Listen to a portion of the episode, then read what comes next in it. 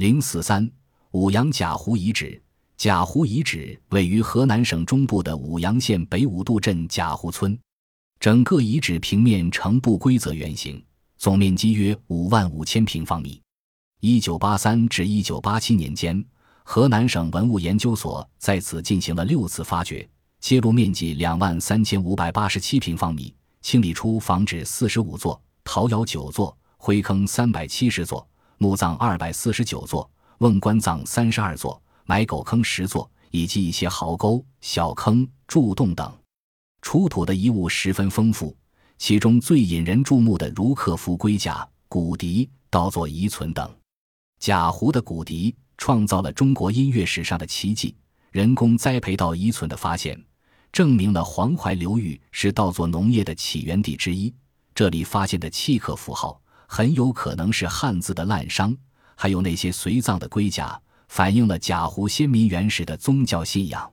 贾湖人所创造的文化的总体高度，远远超出我们的想象。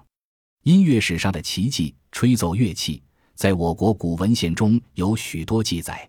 如释本说女娲作笙簧，通历说地库造埙。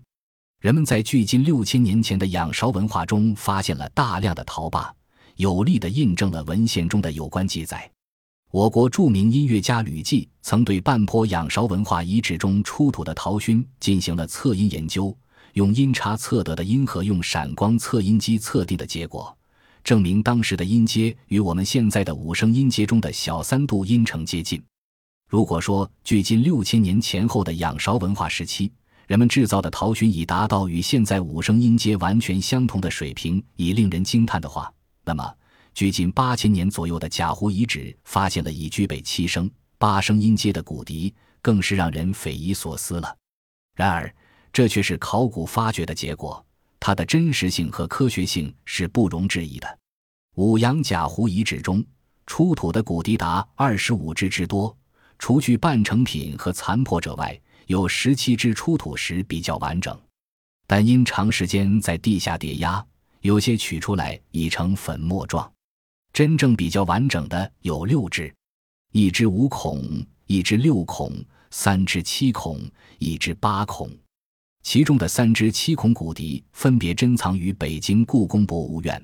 河南博物院和河南省文物研究所。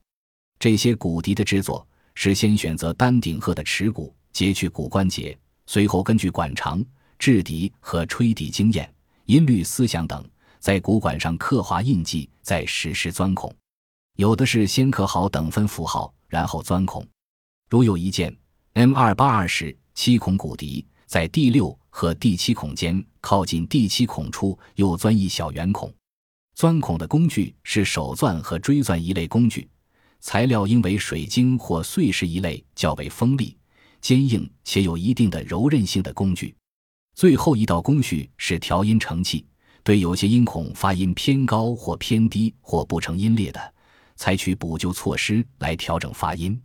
一九八七年十月，由中央民族乐团黄祥鹏带队。音乐专家们对贾湖骨笛共同进行了测音研究，他们从比较完整的六支骨笛中选定了最完整、无裂纹的一支七孔骨笛二八二十进行了检测，其结果发现，这支骨笛的音阶结构至少是六声音阶，也可能是七声齐备的古老的夏威调音阶。音乐家肖兴华、徐陶英先生还利用这支骨笛吹奏出我国传统名曲《小白菜》。悠扬的音乐令所有在场的人激动不已。面对这比仰韶文化乐器要早一千多年的骨笛，而且制作水平如此之高，不能不引起人们由衷的感叹。贾湖骨笛与西安半坡陶哨只能吹奏出一个二度音程，和母度陶埙只能吹奏出一个小三度音程相比较，不知道要先进多少倍。根据目前掌握的材料。贾湖骨笛是目前世界上出土的年代最早、保存最为完整、出土个数最多且现在还能用以演奏的乐器实物。这是我国音乐考古中继湖北曾侯乙墓编钟、编盘之后又一重大的考古发现。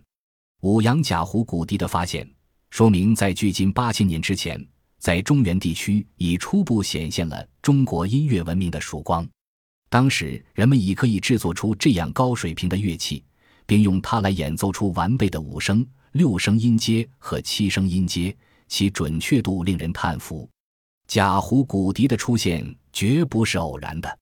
贾湖的先民们在骨笛出现之前，其音乐文化就已经达到了相当的高度，尤其是在贾湖遗址出土的以侧音的五支骨笛中。每支骨笛所发出的自然音序中都有 C 六这个音，虽然 C 六的音高稍有变化，但是它们的音准相当接近，与今天世界上公认的 C 六的音高相距甚微。贾湖的先民们已有了共同音高的概念，这不能不说是一个奇迹。在整个发掘过程结束后，发掘者在对贾湖遗址发掘资料进行室内整理时。在一些红烧土块上惊喜地发现了几枚刀壳的痕迹，之后又发现了几例，经中国科学院植物研究所鉴定，被确认为是栽培稻。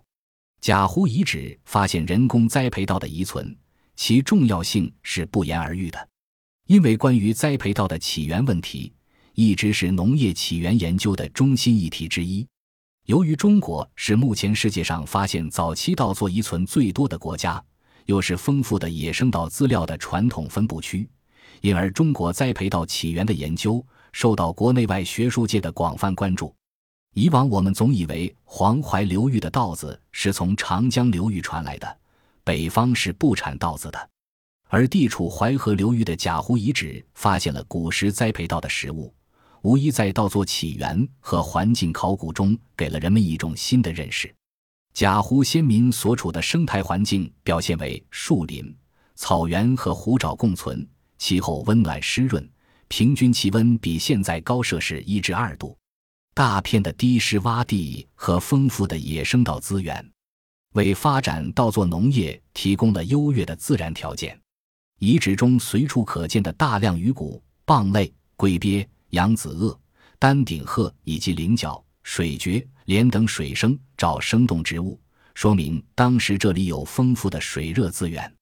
从出土遗物分析，贾湖遗址发掘出土有大量的生产工具，其中有农业工具、狩猎工具、生活用具和加工工具等。从质料上分有陶、石、骨、角、牙质等。从功能上看，狩猎工具比例最高，如鼓足、鱼镖等，农具次之。